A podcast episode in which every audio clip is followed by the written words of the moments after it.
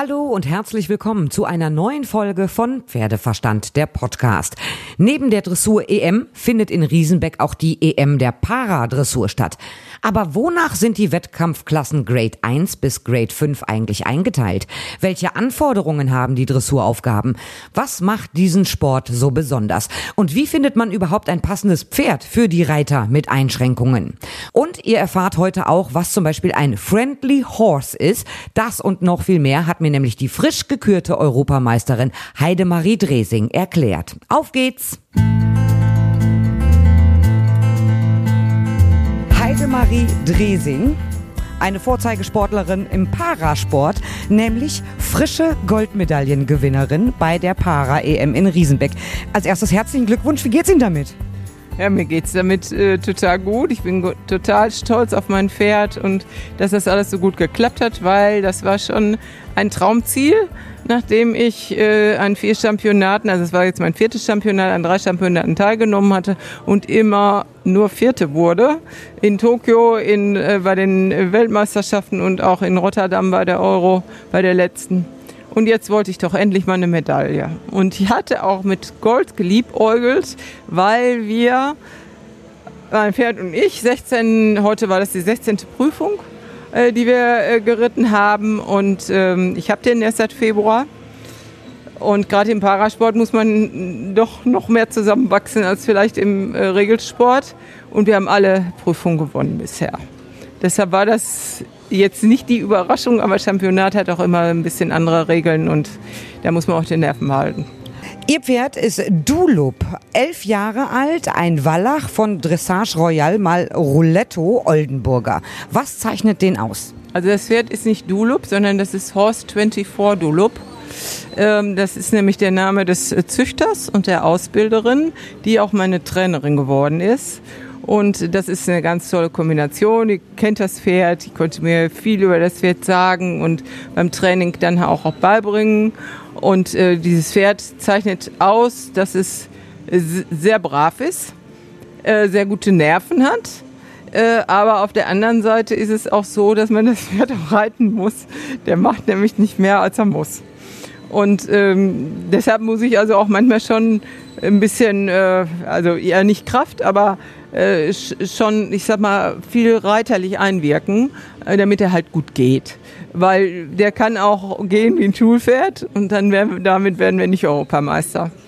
Und so war es jetzt heute. Heute hat er total gut auf mich gehört, war gelassen, hatte aber auch sehr viel Ausdruck äh, dabei. Und äh, es war leider ein bisschen äh, unglücklich, dass ich äh, jetzt äh, die falsche Aufgabe auf dem Schirm hatte. Also das war mir so von der Teamleitung gesagt. Und dann habe ich mit einer Aufgabe angefangen, die eigentlich erst übermorgen gefragt ist. Und dann wurde ich gleich abgeläutet und habe ich gedacht, das ist jetzt schlimm, jetzt ist alles vorbei. Aber es wurde dann als Verreiten gewertet und ich konnte dann nochmal starten. Aber gab es dann auch den Punktabzug wie im regulären? 2 Prozent. Ich hätte also mit 76,7 Prozent äh, die Goldmedaille gewonnen und der zweite hatte 72,9. Jetzt hatte ich also nur 74,7 und es hat ja trotzdem mit gutem Abstand dann gereicht. Das macht mich auch total stolz und äh, ja, so habe ich es auch erwartet. Sie starten in Grade 2. Können Sie das ein bisschen auseinanderklamüsern? Es gibt ja fünf Grades von 1 bis 5. Wonach richtet sich das? Also ich kann das sehr gut auseinanderklamüsern, weil ich äh, in Grade 5 angefangen habe mit der Paradressur. Und ich, äh, das richtet sich nach den Handicaps des einzelnen Reiters. Das wird auch durch eine Klassifizierung, durch äh, Ärzte und geschulte Klassifizierer international, immer aus zwei Ländern, äh, dass das auch relativ neutral ist, dann äh, festgelegt, in welchem Grade man reitet. Und es ist also so, dass im Grade 5 äh, also das jetzt, ist jetzt nicht so persönlich zu nehmen, aber ich sag mal, wir sagen immer, die haben nichts. Ne? Äh, also die haben nur eine kleine Einschränkung und ihm fehlt vielleicht ein Finger oder so. Also es ist wirklich minimal. Und in Grade 1, äh, da sind also Menschen, die, die im Rollstuhl sitzen, also sich wahrscheinlich auch ohne Rollstuhl gar nicht fortbewegen könnten. Und ich reite nur im Grade 2 und ich äh, fahre auch Rollstuhl. Äh, aber ich kann auch ein paar Schritte gehen und äh, zwar mit Stöcken, mit Hilfsmitteln. Ähm, aber ich sag mal, meine Einschränkung besteht darin, ich habe äh, Multiple Sklerose, habe das auch recht spät bekommen früher Regelsport geritten. Wir haben gezüchtet. Ich habe Pferde bis S ausgebildet, erfolgreich auch S vorgestellt.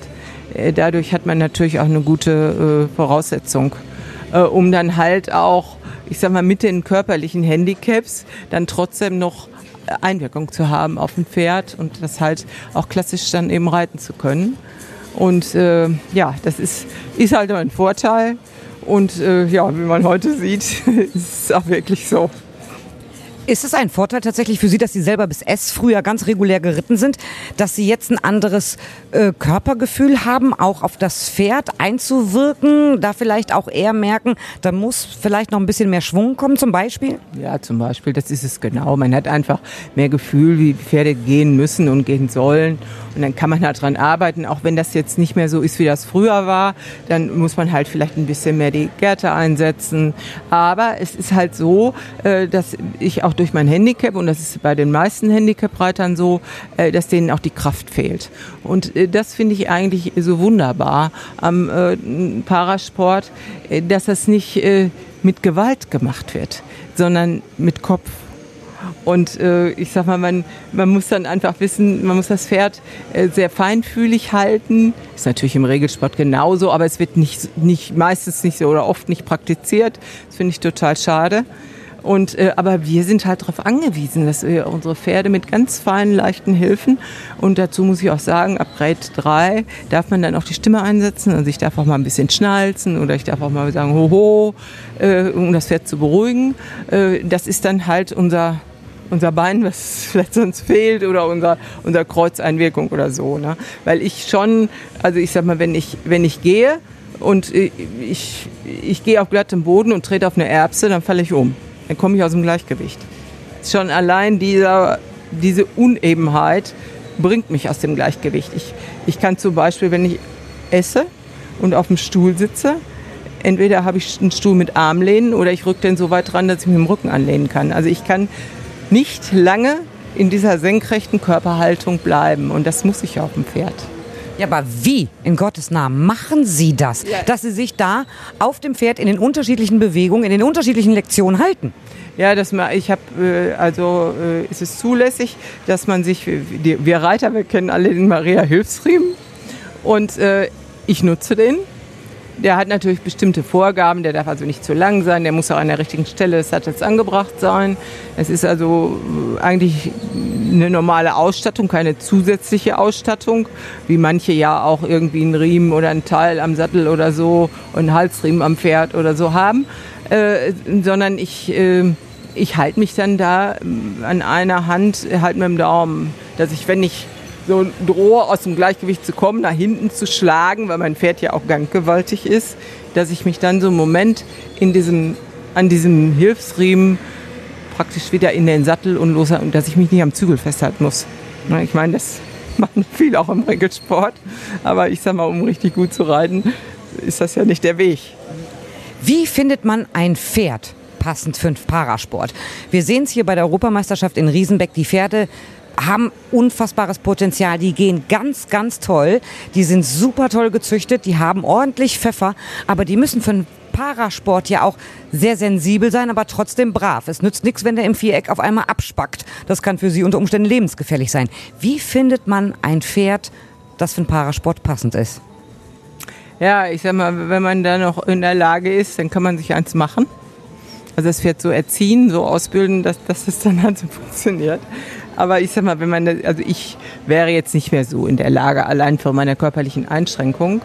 Äh, da muss ich halt ein bisschen länger suchen und vielleicht auch ein bisschen mehr Geld ausgeben. Ähm, äh, aber äh, ich sag mal, es ist jetzt nicht dieses tolle Pferd, was den Sieg macht, sondern das ist der richtige Reiter oder der passende Reiter, auf dem es muss schon ein gutes Pferd sein. Das hat sich im Parasport unwahrscheinlich. Es ist genauso wie im normalen Dressursport. Das Team muss einfach passen. Das Team muss passen, aber ich sage mal, die, die Qualität der Pferde. Früher hat man auch mit weniger qualitätsvollen Pferden im Parasport Goldmedaillen geholt. Ja, das ist heute, muss man schon Es muss schon richtig gut sein, ne? Und wenn die Pferde gut sind, ist es doch auch durchaus möglich, dass sie gekauft werden für den ganz normalen, regulären Dressursport. Ja, gut, also ich sag mal, für den, äh, bei meinem Pferd ist es jetzt so, dass das, das ist zwar schon Grand Prix ausgebildet und hat das auch schon gewonnen, aber ich sag mal, das, das ist, kann ein Vorteil sein, aber auch ein Nachteil. Weil ich hatte zwischendurch auch heute noch bei meinem Ritt und im Anfang hatte ich das immer ganz toll, dass wenn ich dann so ein bisschen unglücklich getrieben habe, dass er sofort piaffiert oder passagiert hat. Und ich kam da nicht mal raus. Ich meine, das ist toll, wenn man so ein Pferd hat und wenn man das reitet. Ne? Aber ich muss nun mal nicht Piaf Passage reiten, sondern ich muss traben und muss Schritt reiten und muss die Übergänge sauber reiten und muss auch mal zulegen im Trab. Äh, also, und das muss, da muss der mich ja auch verstehen. Ne? Ich habe jetzt gelernt, in Grade 1, 2 und 3 wird nur Schritt und Trab geritten. Und in Grade 4 und 5 wird der Galopp mit dazugenommen. Ist richtig. Aber ich kann in Grade 3, zum Beispiel in der Kür, da ich, dürfte ich auch galoppieren. In 3. Aber Sie in 2 nicht? nicht, nein. Jetzt habe ich auch gehört, in verschiedenen Grades ist ein Friendly Horse möglich. Das habe ich gesehen hier in Riesenbeck. Da steht ein Pferd neben dem Viereck, um dem Pferd in der Prüfung ein bisschen Ruhe zu geben. Ja, das ist richtig. Ab Grade 3 äh, also 3, 2, 1, ist das möglich mit dem Friendly Horse. Ähm, das ist auch so, ich hatte das bei meinem Pferd auch mal in Mannheim, da war ich letzter Starter. Und äh, dann gingen alle raus. Die Zuschauer gingen aus dem Stadion. Es, es war so eine Aufbruchstimmung. Und dann wurde er auf einmal ganz, so ganz unsicher und unruhig auch. Ich bin dann auch, da war die Prüfung aber auch vorbei. Da bin ich auch schnell abgestiegen, weil ich ihn auch noch nicht so gut kannte. Ähm, und dieses Friendly Horse soll dann einfach ich sag mal, ist ja allein in dem großen Viereck. Und ich sag mal, in Tokio zum Beispiel, dieses Riesenstadion, ja. Also da, wenn so ein Pferd da mal wiehert, vielleicht nach seinen Artgenossen, ist verständlich. Aber das ist dann ja auch nicht konzentriert auf einen. Und deshalb macht man das bei denen, kann man sich ein Friendly Horse bestellen. Das macht entweder jemand aus der Mannschaft oder heute hat sogar ein Grieche, der bei uns im Stall war, sich bereit erklärt, für Martina äh, das Friendly Horse zu machen. Einfach, um sicher zu sein, dass das Pferd nicht irgendwie Angst kriegt oder Fluchttrieb, weil es da plötzlich ganz alleine ist. Ne? Aber so ein Friendly Horse muss ja auch ganz brav da stehen. Ja, also. Das wird ja nicht rumgeführt. Nein, da darf man keinen nehmen, der immer nur steigt oder so. Ne? Also das, das wäre, der muss schon brav da stehen. Und ich habe gelernt, es gibt kompensatorische Hilfsmittel. Was ja. ist das? Ja, das wäre jetzt zum Beispiel dieser Maria Hilfriemen. Der ist bei mir etwas länger als der normale, den man kauft, damit ich da halt schneller drankomme und so ein bisschen variabler auch bin. Äh, und das sind halt diese kompensatorischen Hilfsmittel. Ich habe auch äh, andere Steichbügel. Ähm, äh, das sind Bügel, die vorne wie so ein Körbchen haben. Also ich kann nicht durchrutschen mit meinem Stiefel. Äh, so wie Kinder auch reiten lernen. Die mhm. haben ja dann auch diese Plastikdinger da vorne am Bügel. Und äh, wie gesagt, wir haben das dann aus Metall, das ist so ein bestimmter Bügel, ich weiß im Moment nicht, wer er heißt. Äh, also der ist, Hanne Brenner hat den mal entwickelt, die ist ja auch Parareiterin gewesen und sehr erfolgreich. Und diesen Bügel verwende ich halt auch. Aber man wird dann an dem Bügel auch hinten mit einem Gummiband fixiert, sodass man eigentlich nicht da rauskommt. Aber die, das kann man nur nehmen in Verbindung mit einem Swiss Clip. Und Swiss Clip, da sollten eigentlich alle Reiter mit reiten, weil dann löst sich im schlimmsten Fall der Bügel. Man bleibt nicht im Bügel hängen. Also er geht der Bügel ab. Ja. Ich bin schon mal vom Pferd gefallen und sah dann das Pferd herumbocken und die und die Bügelriemen flattern. Da habe ich gesagt, wo sind meine Steichbügel? Da sagt mir derjenige, der mir vom Boden aufgeholfen hat, die hast du an Füßen. Ne? Also die Steigbügel sind dran geblieben, aber ich bin vom Pferd weggekommen. Ja. Glück gehabt. Also die Hilfsmittel sind aber auch ganz klar katalogisiert, in welchem Grade man welches Hilfsmittel nutzen darf. Genau. So wie ich in Grade 1 bis 3 meine Stimme, äh, sagte ich ja schon, äh, nutzen darf. Äh, das dürfen die Vierer und Fünfer nicht und im Regelsport darf man das ja auch nicht. Äh, also zumindest nicht, dass die Richter das hören. Und ähm, ja, das, ist, das, das können aber auch ganz spezielle äh, äh, Hilfsmittel sein, also die angefertigt sind. So, zum Beispiel Peppo Puch, der in meinem Grade reitet, der hat vorne noch einen Riemen am Pferd, wo der sich irgendwie dann fixiert oder so. Aber das muss dann wirklich abgeklärt werden mit der FEI, ob das auch nicht so nicht Gefahrenpotenzial ist. Es gibt auch viele, die zum Beispiel äh, Querschnitt haben und ihre Beine nicht mehr benutzen können. Die haben im Klett äh, sind die am Oberschenkel befestigt. Und äh, dieser, dieser, dieses Klettband, das darf auch nur einen gewissen äh, äh, gewisse Zentimeter überlappen, damit das dann auch mit dem eigenen Körpergewicht, wenn man fallen sollte, losgeht. Ja? Und ich hatte das auch schon mal überlegt, aber da hat man mir gesagt, also das ist das Letzte, was du machst, weil das kann schon gefährlich sein. Ne? Sie haben selber gesagt, als Dressurreiterin früher bis S geritten, dann Parasport war schwer zu verstehen. Aber jetzt, wenn ich mich die ganze Zeit mit Ihnen unterhalte, man muss einfach nur mal ein bisschen sich einfuchsen in die Grades und dann ist es doch einfach. Ja, äh, das ist es insofern nicht. Also ich habe meinen, meinen ersten Parasportturnier geritten in Bonon. Damals da äh, fanden immer noch die deutschen Meisterschaften statt. Ich hatte zwei Wochen vorher M-Dressur gewonnen am Regelturnier und kriegte auch damit dann die Startgenehmigung dafür die Deutschen. Da waren dann 18 Starter, da war ich dann 17. Und eigentlich habe ich so gedacht, auch was die da so reiten. Ne? Easy. Aber es ist easy, ja. Aber es muss so korrekt sein. Wir haben so wenig Lektionen und gerade das jetzt im Schritt und Trab. Nur Schritt und Trab. Wir müssen so korrekt reiten. Also der, ich sag mal, wenn ich einreite und halte bei X, ich habe fünf Richter, ich habe auch einen bei B, ich habe einen bei E und vorne die drei. Wenn ich einen halben Meter vor X stehen bleibe, ist das fünf. Aber wäre das nicht auch in der normalen S-Dressur, M-Dressur auch ja, nicht viel besser? Nicht so gelebt. Das wird nicht so gelebt. Also ich will keine Namen nennen, aber großartige Ausbilder und Reiter. Die reiten ein und halten, halten nicht so korrekt wie wir es anstreben. Die streben es ja auch korrekt an, aber es ist dann halt oft nicht gelungen. Und wenn man dann manchmal den Live-Score sieht, und dann fangen die schon mit 82 Prozent an, dann sage ich, das war aber nicht mehr als acht. Also das war eigentlich sechs. Ja. Ne? Also dieses extrem 110-prozentig genaue am Punkt reiten ist schon auch anstrengend, ne? Und vor allen Dingen dann so ein Übergang, Trab, Schritt, Schritt, Trab, wo man denkt, ist ja ganz einfach. Nee, eben nicht. Nee. Das ist es nicht. Weil ich sag mal, im Schritt, das Pferd soll sich dehnen, das Pferd soll schreiten, soll gelassen sein und im Trab, da muss es geschlossen sein, da muss es auch sofort auf den Punkt. Der erste Tritt soll ein Trabtritt sein. Ja, wie soll ich das mit so einem langen Pferd machen? Ne? Das ist, das ist also schon, das heißt ja bei uns jetzt auch Grand Prix. Und den Namen hat es auch verdient weil das schon schwierig ist. Also wenn ich in Rege, wenn ich Pferde ausprobiere, dann, dann sage ich immer, ja, was muss das Pferd denn können? Ne? So, ja, ich muss gut sitzen können und, und so weiter. Ne? Ja, und dann so, dann gebe ich denen die Aufgaben, so manchem S- oder Grand Prix-Reiter. Und dann sage ich, dann reite, bereite mal so vor und schick mir mal ein Video. Da sieht man, wie unkorrekt das Reiten geht. Ja, die werden aber nicht Europameister. Ne, weil es einfach, gut, die haben es jetzt ja auch nicht geübt, die haben es halt nur mal eben gemacht, versucht. Ne? Aber das ist schon, äh, auch für die Pferde ist das, äh, die sind ja dann vorher auch Regelsport gegangen, ist es schon eine Umstellung. Ne? Und wie sind Sie jetzt mit Ihrem Pferd zusammengewachsen? Da muss eine ganz besondere Beziehung da sein. Würden Sie sagen, es ist Ihr Once-in-a-Lifetime-Horse?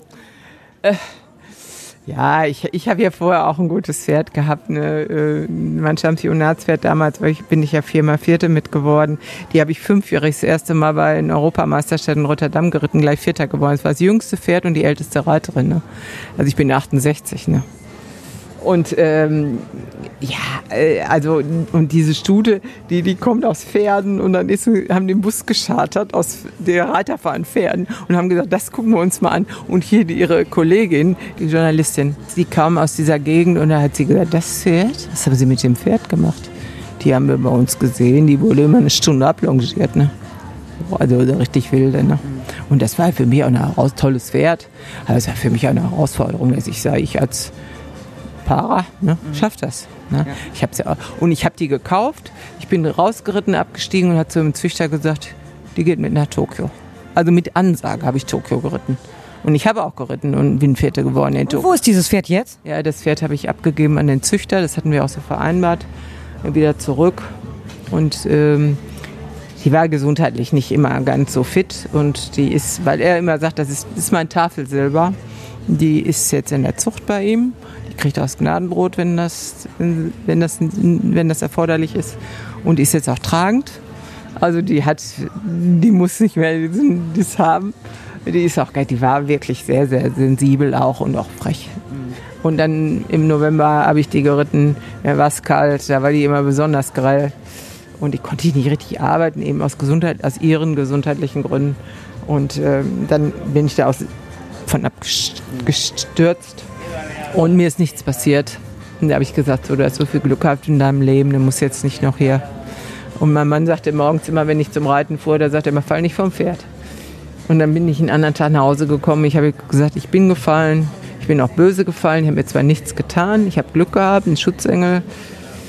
Aber wenn du immer sagst, äh, fall nicht vom Pferd, dann kauf mir doch ein braves. Das hat er gemacht. Und das ist der Doli.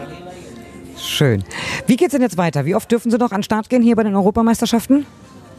Ja, ich denke zweimal. Einmal für die Mannschaft und einmal Kür. Also die Kür ist schon Gänsehaut. Okay, Kür ist am Samstag. Ich drücke Ihnen ganz fest die Daumen. Und dann Paris 2024? Klar, dies war jetzt Zwischenziel. Äh, Das war Paris, ist dann Paris. Aber ich habe mir noch ein, ein jüngeres Pferd gekauft, weil für Brisbane wäre der Doli dann zu alt. Und ähm, ich bin dann 77. Ich hätte dann noch die Möglichkeit, den Grade 1 zu reiten. Ähm, wenn ich nicht mehr so fit bin. Aber das wäre ja noch eine Option. Aber das sind Ziele, dass Sie sagen, ich reite bis 77. eine Stute noch gekauft, aber auch eine sehr brave und auch eine sehr gute. Und jetzt hatte ich aber aus Zeitgründen hier Vorbereitungen und so. äh, Ich habe es zweimal drauf. Ich habe sie einmal ausprobiert und dann noch ein zweites Mal geritten.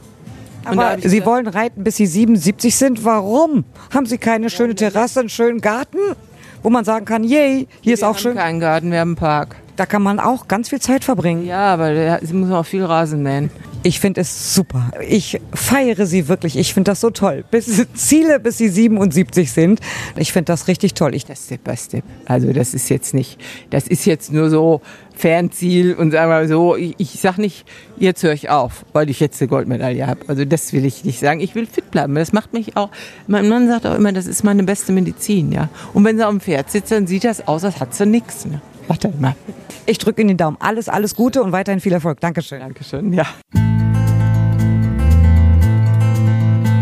Das war's soweit von mir. Natürlich halte ich euch von der EM in Riesenbeck weiter auf dem Laufenden. Ihr könnt mir gerne schreiben über pferdeverstand.podcastfabrik.de, über die Facebook-Seite oder über Instagram. Und ich hoffe, ihr seid auch beim nächsten Mal wieder dabei, wenn es wieder heißt Pferdeverstand, der Podcast.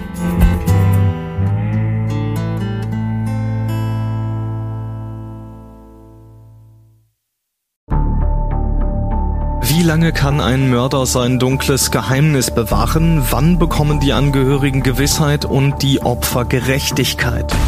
Jedes Jahr werden bei der Polizei rund 100.000 Menschen als vermisst gemeldet. Drei Prozent davon, also 3.000 Menschen, bleiben länger als ein Jahr verschwunden. Einige werden nie wieder gesehen. Seit gut drei Jahren arbeitet die Polizei in NRW mit sogenannten Cold Case Units. Das sind Abteilungen, die wirklich nur damit beschäftigt sind, Mordfälle zu bearbeiten, die teilweise seit Jahrzehnten ungeklärt sind. Ich bin Mike Mattis, Radioredakteur und News Anchor und ich spreche mit Ermittlern über diese Fälle. In meinem Podcast Licht ins Dunkel, Cold Cases und ungeklärte Vermisstenfälle von hier beleuchten wir gemeinsam mit Profilern, Staatsanwälten und Mordermittlern Cold Cases und ungeklärte Vermisstenfälle aus ganz Deutschland. Immer in der Hoffnung, dass Angehörige endlich Gewissheit und die Opfer Gerechtigkeit bekommen. Licht ins Dunkel. Cold Cases und ungeklärte Vermisstenfälle von hier. Eine Produktion von Mike Mattis und der Podcastfabrik.